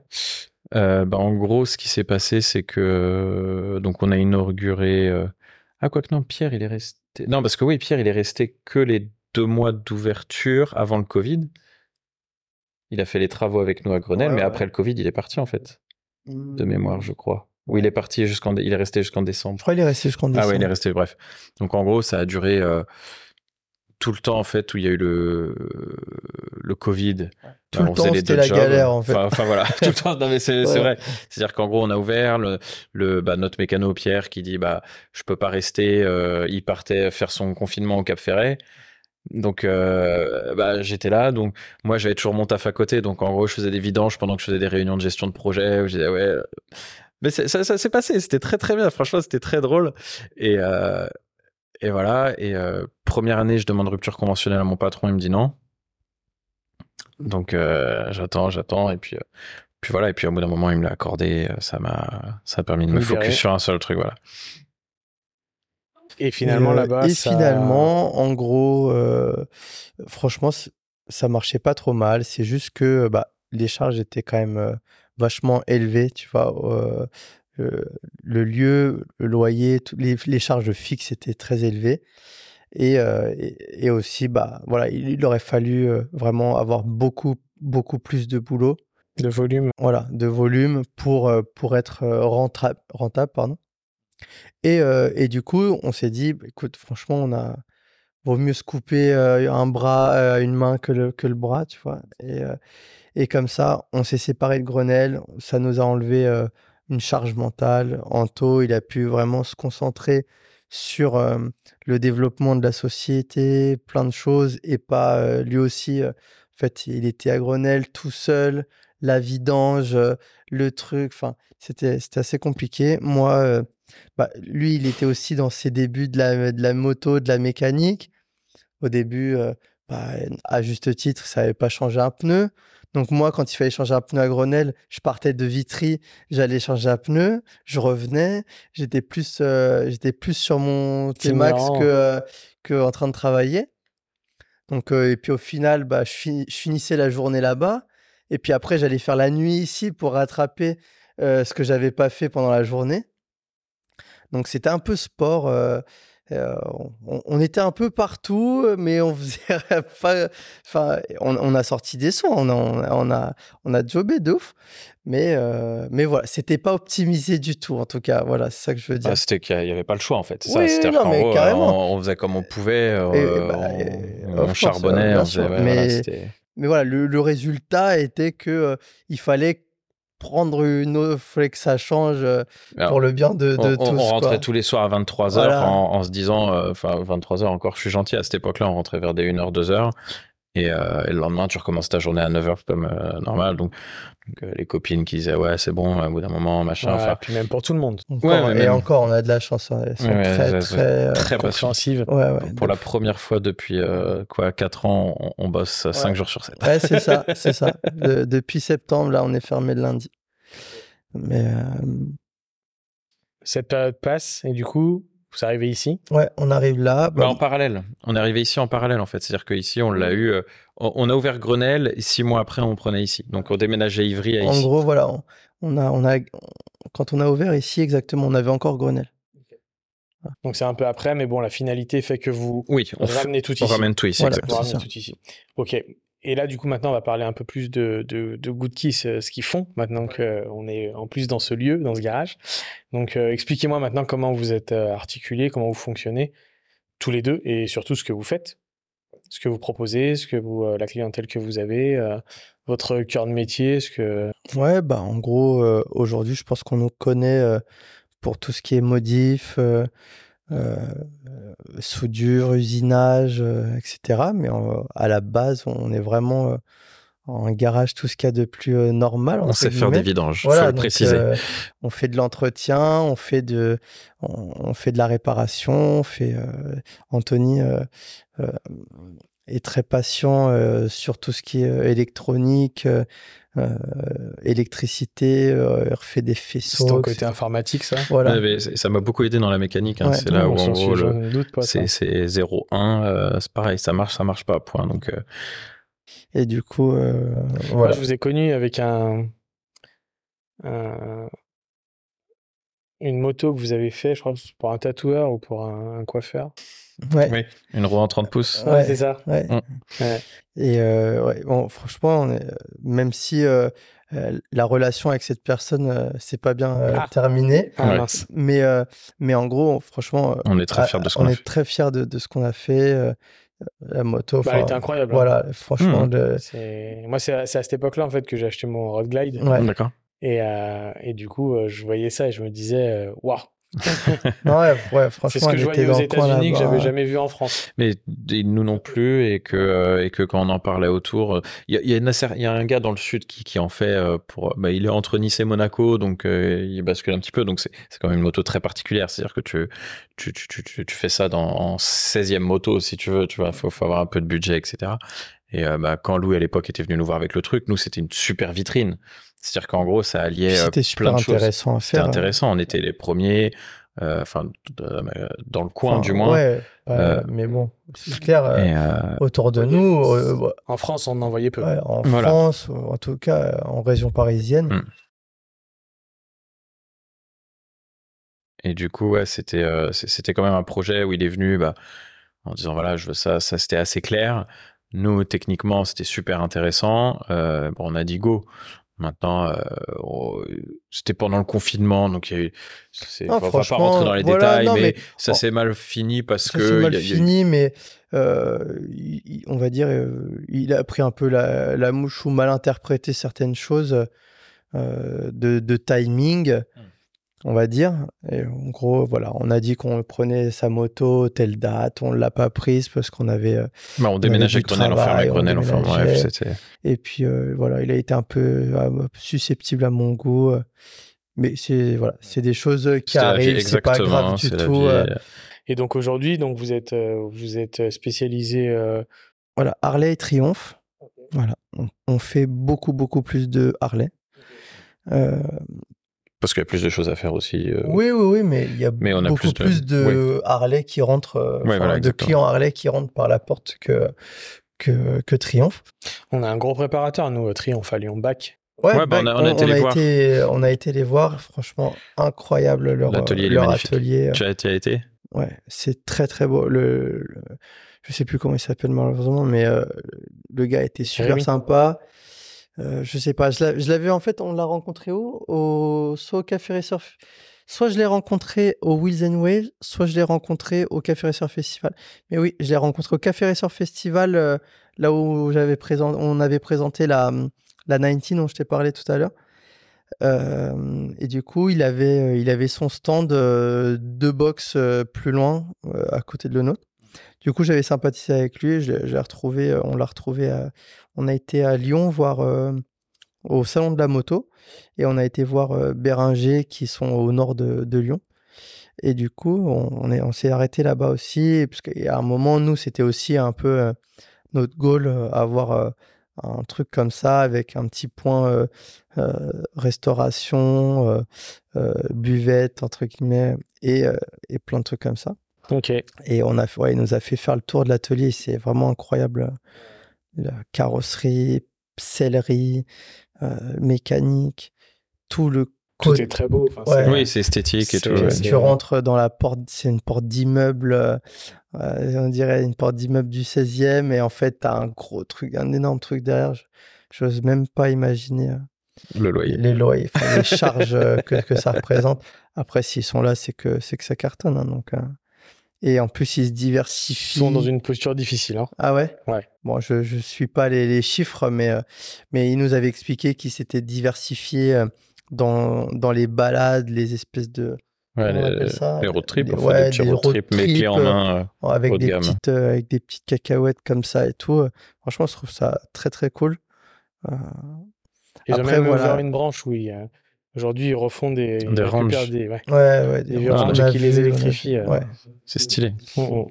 Du rétrofit. Non, c'est très cool. Après, tu vois, euh, s'ils arrivent à gérer, qu'ils sont assez gros pour faire ça, mais c'est vrai qu'ils font euh, beaucoup, beaucoup de choses. Et ils font et les kits pour les triomphes, euh, avec tout le pôle où, ils, où ils envoient.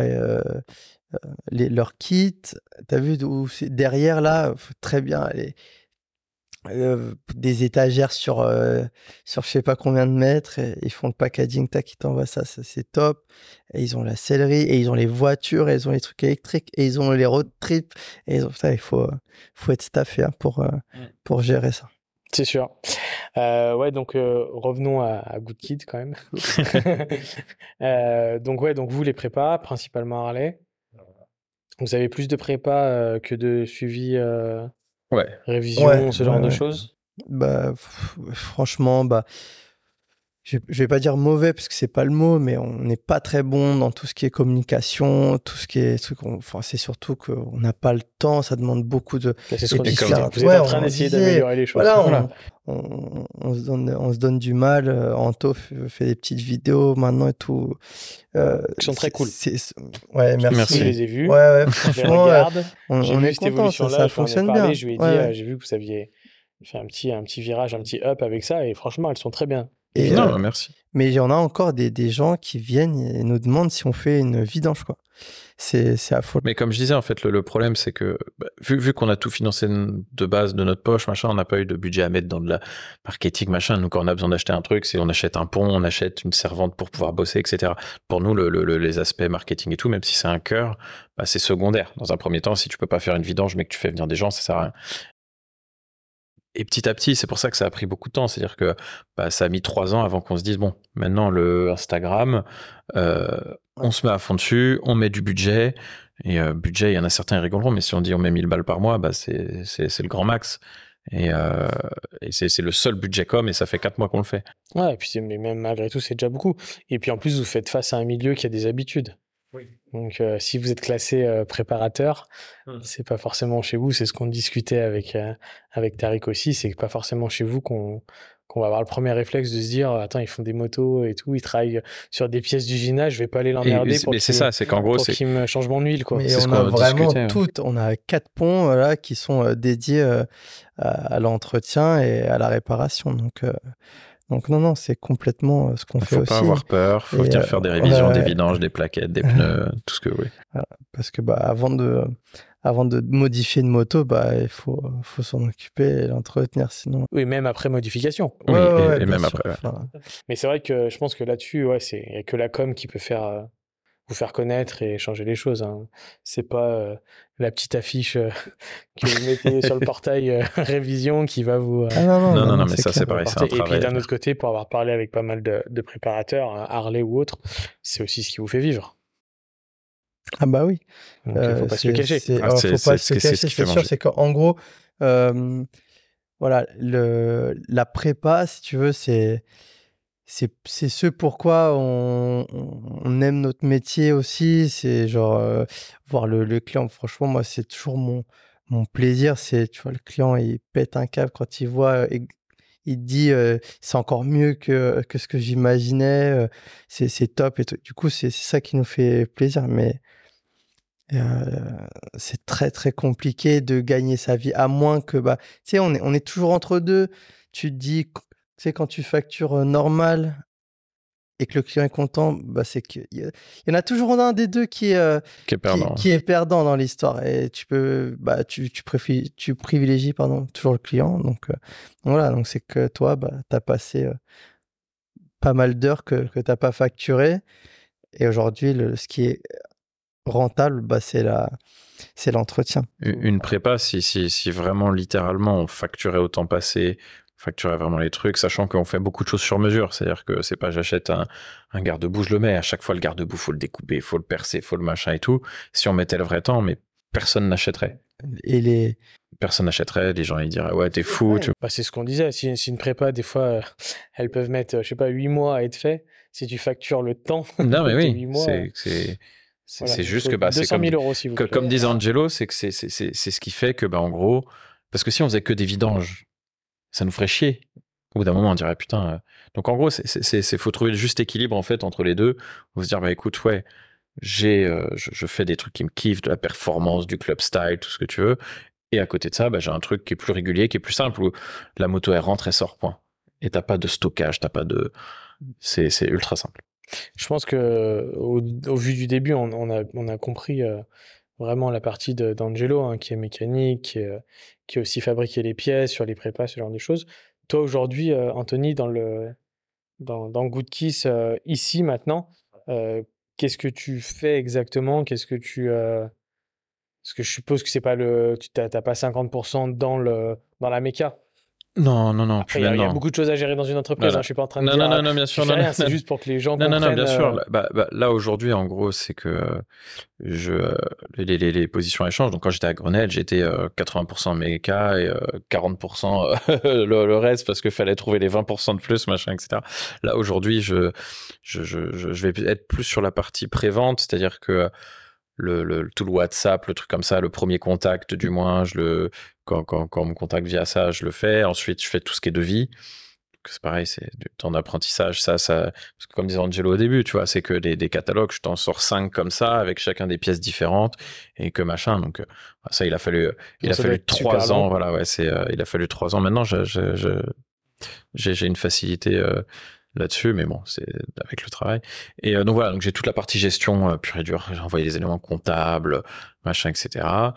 Et bah tout ce qui est un peu digital, donc bah, Ouais, tout ce qui est vraiment en relation avec les fournisseurs, plus ou moins. Après, Angelo aussi, hein, il fait, il, a sa part là-dedans aussi. Où, bah, en fonction des fournisseurs, il y a des fournisseurs avec qui il est plus à l'aise, il est plus proche, etc.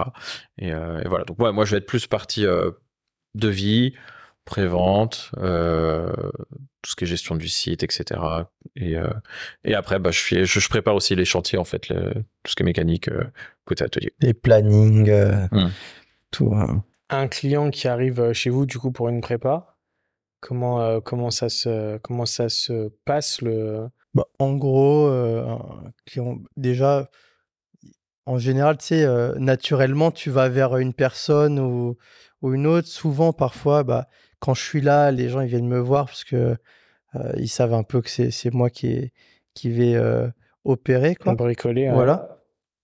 Donc quand je suis là, bah, je, renseigne les gens, je, les oriente, etc. Ou, ou parfois, bah, tu as des gens, ils, rentrent et ils vont directement au bureau, tu vois, comme, comme dans une concesse, quoi. Et du coup, bah, ils voient directement avec Anto. voilà, Anto connaît tout autant que, que moi, peut te, conseiller sur, sur une prépa au même titre que moi. Donc ça change rien. On, parlait de complémentarité, c'est-à-dire que j'ai euh, j'ai un gros défaut, c'est que j'ai aucune capacité de visualisation euh, de d'esthétique. C'est-à-dire qu'en gros, tu me dis ouais, telle couleur, je, je sais pas voir. Techniquement, j'arrive. C'est-à-dire qu'en gros, j'ai cette problématique-là, t'inquiète, tac, tac, on fait ça.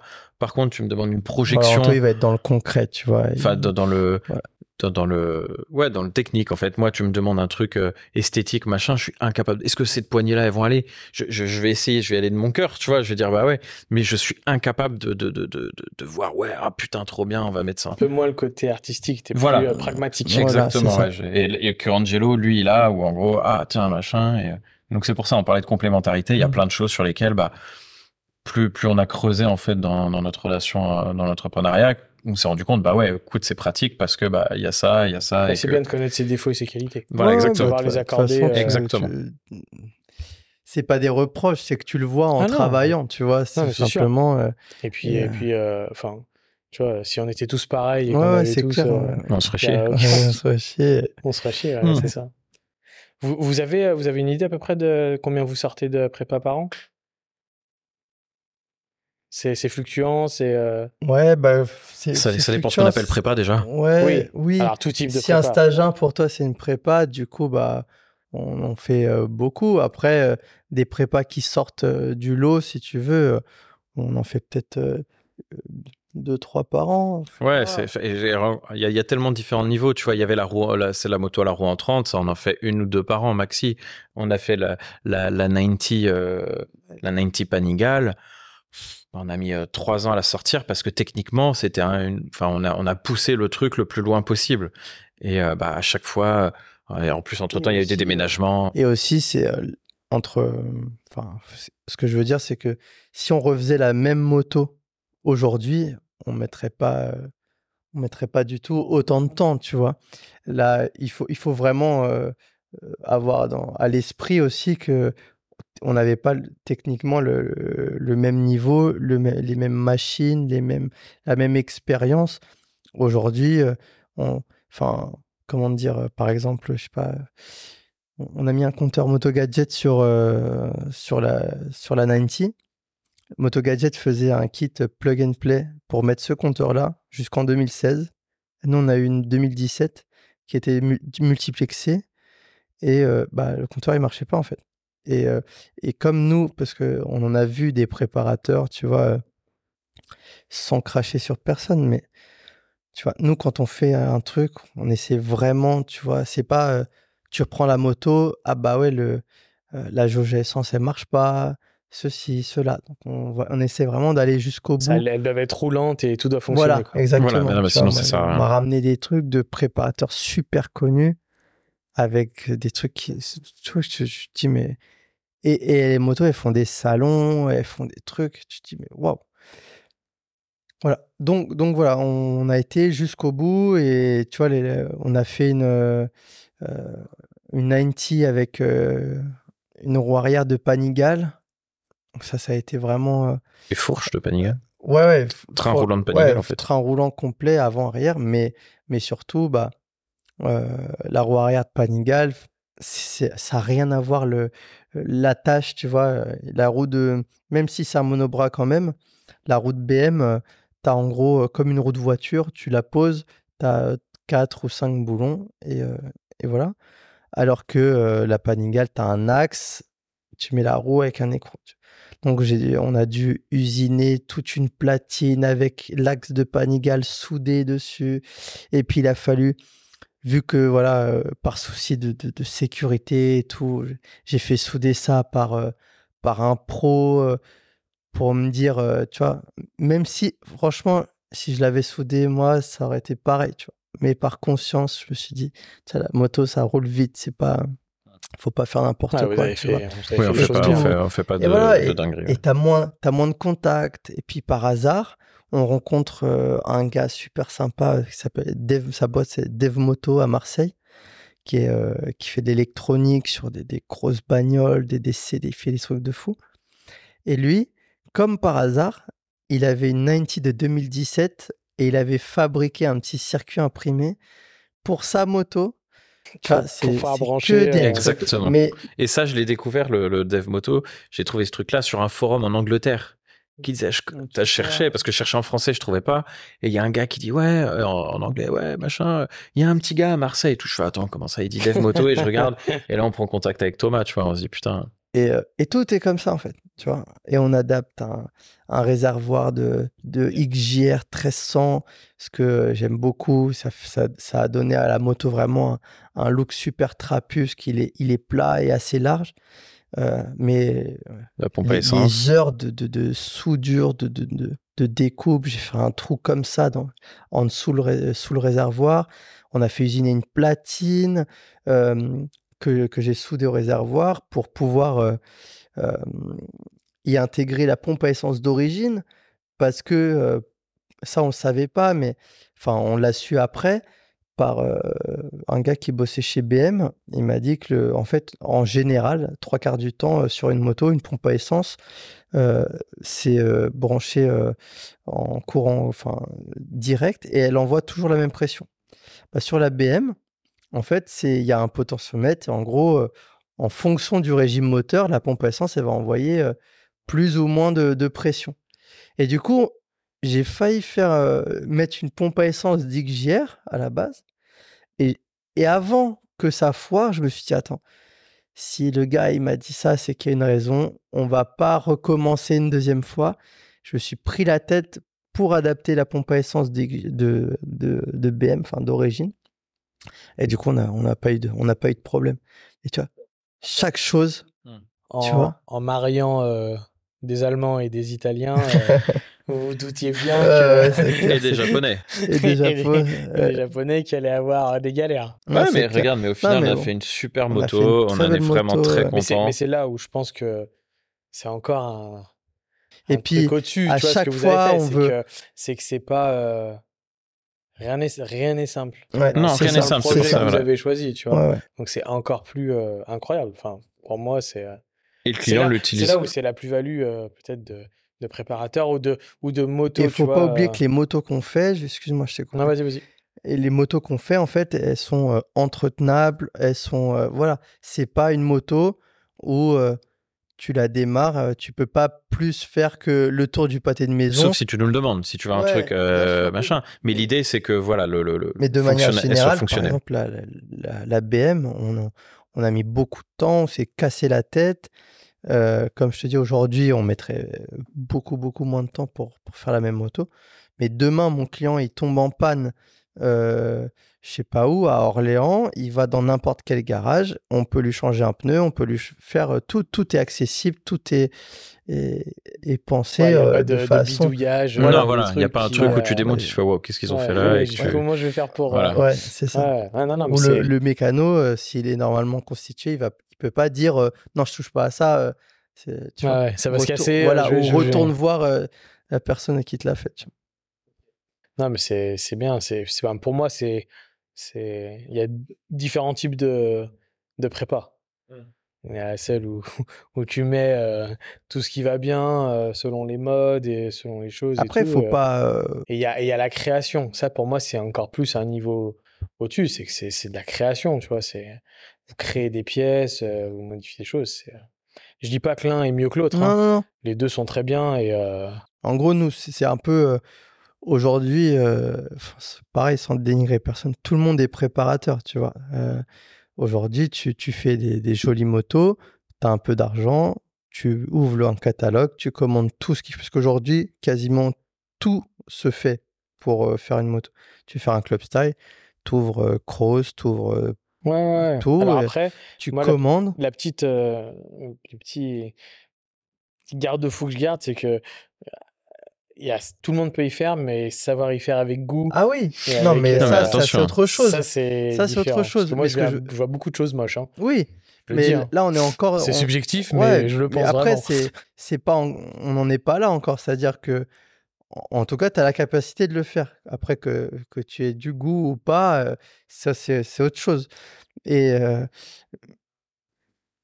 mais c'est à la portée de, de Oui, beaucoup oui, de je suis d'accord avec toi. Nous, on- du coup, on, on essaie de, de se démarquer, de sortir un peu du lot euh, comme on peut, en justement. euh, Aujourd'hui, dans notre atelier, franchement, je, je pense qu'il y a vraiment très peu de choses qu'on ne puisse pas faire. Euh, Les limites, elles sont techniques voilà, avec les outils. Les, les- les limites, elles sont très fines et si moi je rencontre un problème, j'ai forcément un contact qui pourra, qui pourra le faire et qui pourra me. Donc aujourd'hui, ça nous ouvre pas mal, Voilà, pas mal quand de je vois le, le, le Baker Performance là, que vous êtes en train de faire, l'usinage et tout, ça me fait penser à un podcast que je vais bientôt enregistrer avec euh, quelqu'un qui est de ma région, qui est de Lyon, mais qui fait du flat track. Ok, Mhm. trop bien. Et, euh, et qui a, ils sont deux en, en Europe à avoir euh, une des motos euh, flat track Harley de l'époque qui a été rachetée par 750. SNS. Voilà. Trop stylé. Et, euh, et du coup, ils ont comme Ça, vous, c'est ils des, ont. c'est des belles motos à avoir dans son, dans son Ouais, bah, garage. c'est un, ouais, un petit budget, mais, mais il y a, eux, ils ont pareil, ils ont, ils ont beaucoup de machines et tout. Ils ont des vieilles, des vieilles 750 euh, d'époque. Pareil, ils ont réussi à en, en avoir deux qui tournent. Il y en a peu aussi. Ah, il y euh, tourne. Ouais, ouais, ouais. Ils roulent, ils font du flat avec. Hein. Ah oui, trop Ouais, stylé. ouais. putain, la vache. Donc là, ils cassent des pièces et c'est pour ça qu'ils ont, euh, qu'ils, ont toutes les, toutes les machines pour pouvoir refaire. Et ils ont. Ça, me- ça me fait penser un peu à votre identité sur une autre discipline. Ouais, Et bien quand je sûr. vois Blaguer Performance. J'ai euh, un, j'ai un de mes amis qui, euh, qui aimerait que je lui fasse un, cet hiver un, un flat track euh, pour, euh, pour le Wheels and Wave l'année prochaine. Je sais pas si tu connais, j'ai un ami, Germain Vincenot, euh, champion de super motard euh, en France.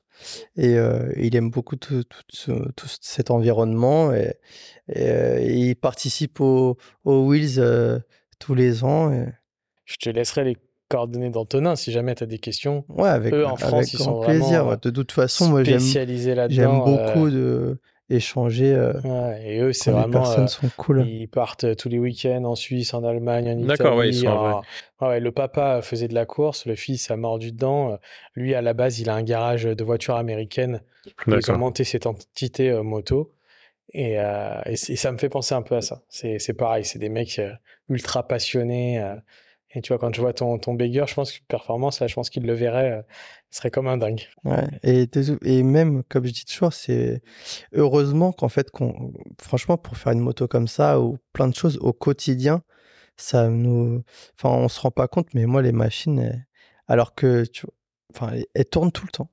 C'est dingue. Tu te dis comment tu faisais avant? Bah, tu en fait, t'allais voir d'autres personnes, t'attendais, machin. Et même quand on achète, je te jure, même quand on achète des pièces qui valent une blinde, des, des brossiants à 3000 balles, des, des trucs, il y a toujours une galère. Tu sais, j'ai une histoire très, j'ai une histoire très courte avec ça qui, euh, qui me fait toujours rire et à laquelle je repense souvent euh, sur du bricolage de moto que moi je fais dans mon garage sur mes motos. Et euh, les, ces nouvelles générations, enfin, on va plus avoir le réflexe de vouloir acheter l'outil ou la pièce qui va. Et un jour, je galère. J'arrive pas, j'arrive pas, j'arrive pas. Tellement qu'au bout d'un moment, j'appelle mon père, qui est de la vieille génération, et qui me dit, mais en fait, on va le fabriquer, ton outil. Et tu vois, on a fabriqué, ouais. et en deux secondes et demie, euh, c'était réglé le truc. Hmm. Alors que moi, j'étais allé sur Amazon, Amazon. sur machin, sur truc à chercher. Et il un- est pas en prime, Ouais, il est là dans 15 jours.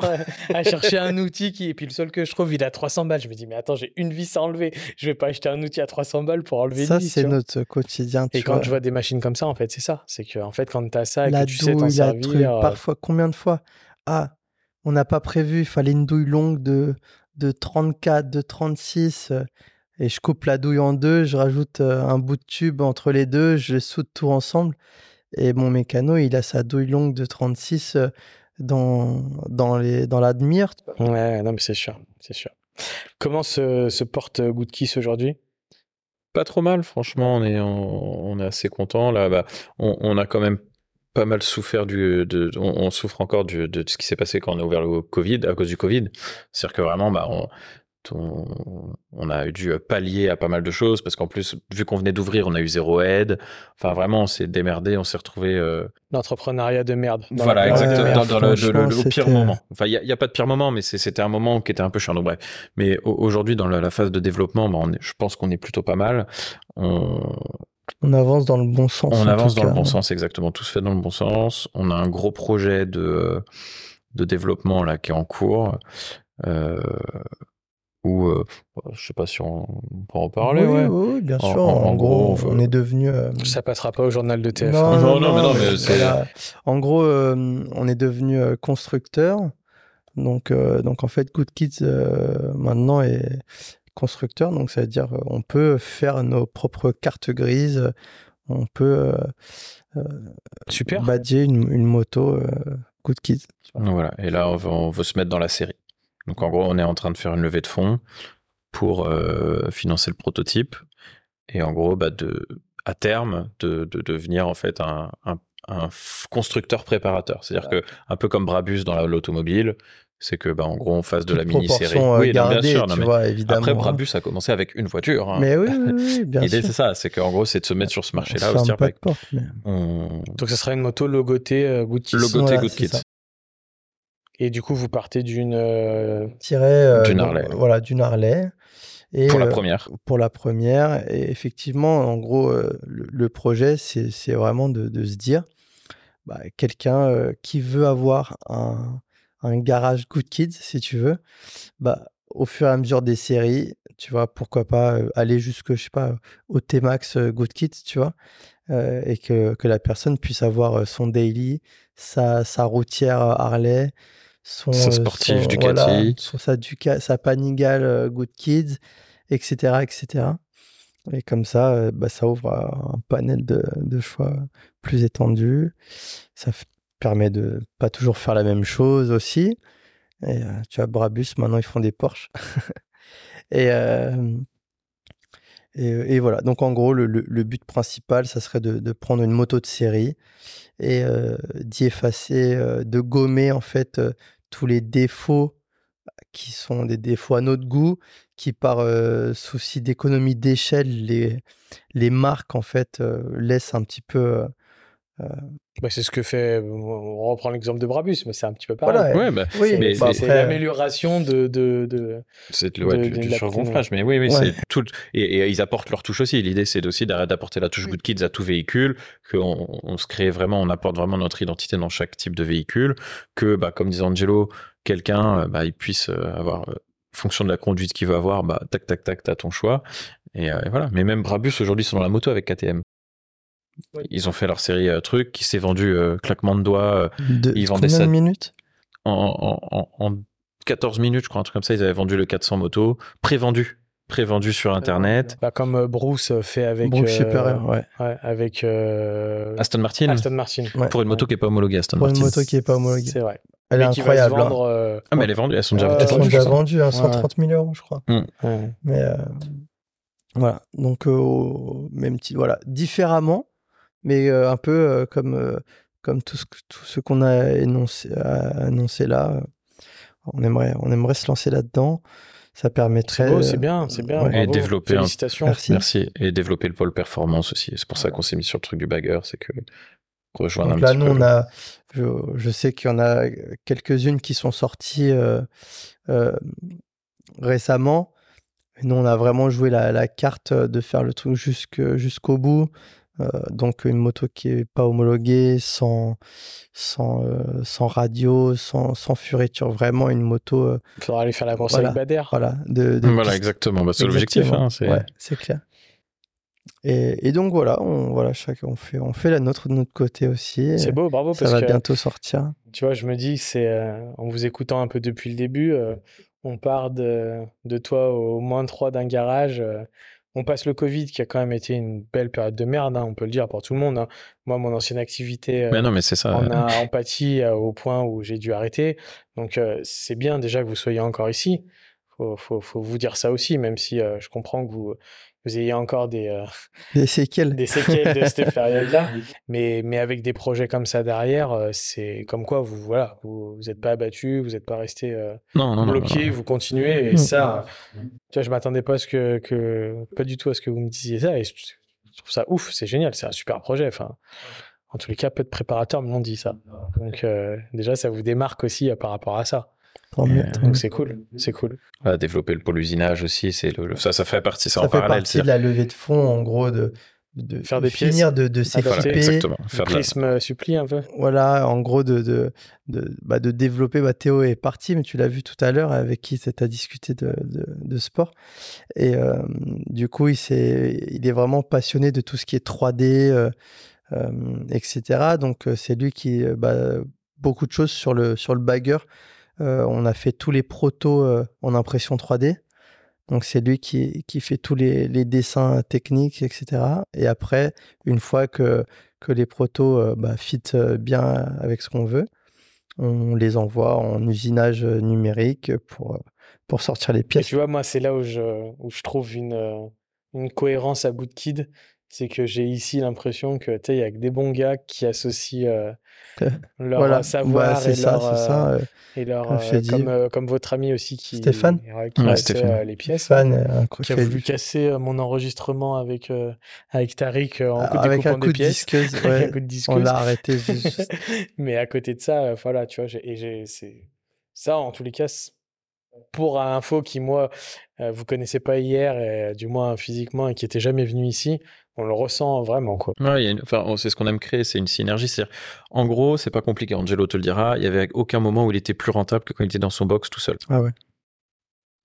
Le truc, c'est qu'après, il y a, y a, une volonté, une envie de synergie. C'est-à-dire qu'on accueille des gens, on prend plus grand, machin.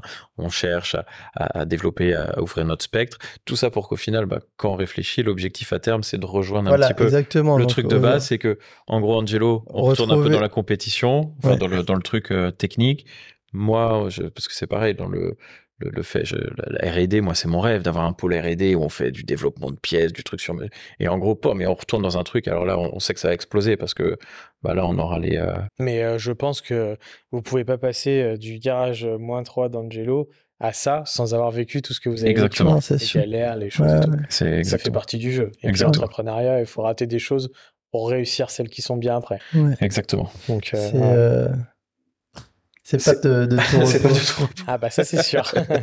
Mais c'est ce qui fait la diff euh, entre les entrepreneurs et, euh, et, ceux qui sont plus salariés entre guillemets, sans les dénigrer du tout. Hein, c'est un choix de vie. Hein. Mais c'est ça. C'est un choix de vie euh, que.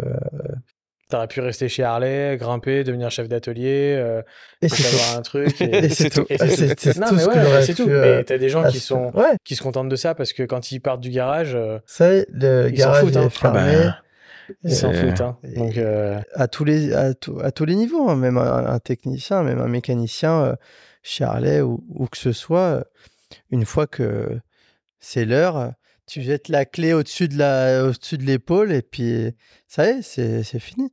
Donc, et après, le, le, patron, il se gratte la tête parce que ceci et cela, c'est normal. Bon, bah écoutez les gars, je pense qu'on a fait le tour. C'était. Euh, Franchement, merci beaucoup. C'était super sympa. Bah, on s'est, euh, on s'est, on a discuté sur Insta euh, depuis depuis un moment et c'était cool de, de te recevoir. Franchement, je, je, je, suis content sur sur les, les deux que j'ai pu que j'ai pu avoir. Vous en plus, vous avez deux univers. Même si vous êtes coloc, vous avez quand même deux univers différents. Vous avez deux visions différentes, mais mais euh, vous êtes euh, voilà entier vrai enfin vous travaillez en fait en gros c'est ça. c'est clair il y a un livreur qui arrive. Ah, bonjour. Merci, bonne, journée. bonne journée. Non laisse-le tranquille Lewis et euh, et voilà et du coup c'est hyper intéressant je pense que c'est c'est le genre d'histoire qui va qui va plaire à, à tous les gens qui m'écrivent sur Insta quand ils écoutent des podcasts et qui me disent ah c'est trop, cool, et tout.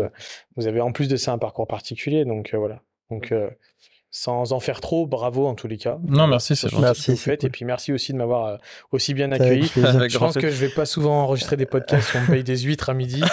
Donc, euh, je passe le message euh, au prochain. hein, essayer de continuer à monter Voilà. le level. Voilà. Foie gras, Caviar. voilà, voilà, caviar. On n'a pas sorti le champagne Voilà. Ouais, c'est ça. Mais bon, il faut en garder sous la Ouais, sous pédale. sinon- c'est ça. pour, pour la J'ai fait une petite, euh, petite story, une petite photo parce que manger des huîtres au milieu des Ar- d'Arlay aussi, c'est c'est pas tous les jours. Écoute, j'aurais c'est de l'avantage de, de travailler à côté d'un labo de cuisine où, hier C'est- soir, 19h, ah, il me reste des huîtres, je les jette ou vous les voulez Ah, Ouais, putain, ça c'est pas mal.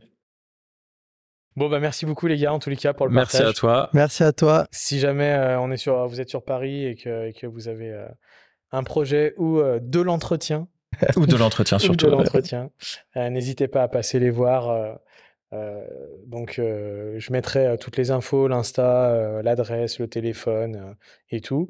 Et puis en plus de ça, vous pourrez, euh, comme avec Tariq, euh, je pense vous poser un petit moment, papoter avec eux parce que c'est des passionnés et c'est des good kids, comme vous dites. À bientôt. Anto. Yes, merci. Ciao. Merci. Ciao. Merci. Merci. Ciao.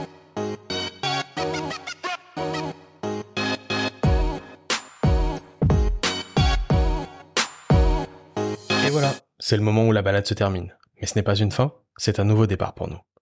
Nous avons partagé des histoires incroyables, découvert des univers fascinants et j'espère que cela vous a autant inspiré que moi. Alors, que diriez-vous de faire partie de notre équipage passionné? N'oubliez pas, l'aventure continue grâce à vous. Partagez cet épisode avec vos amis, motards, laissez vos commentaires pour nous dire ce que vous avez aimé ou ce que vous voulez entendre dans le futur. Appuyez sur le bouton like comme si vous accélériez sur une ligne droite. Mais surtout, prenez une petite pause pour noter ce podcast sur vos plateformes d'écoute préférées. C'est comme ajouter une belle peinture sur une moto. Cela nous aide à briller encore plus fort dans le classement et à toucher plus de passionnés.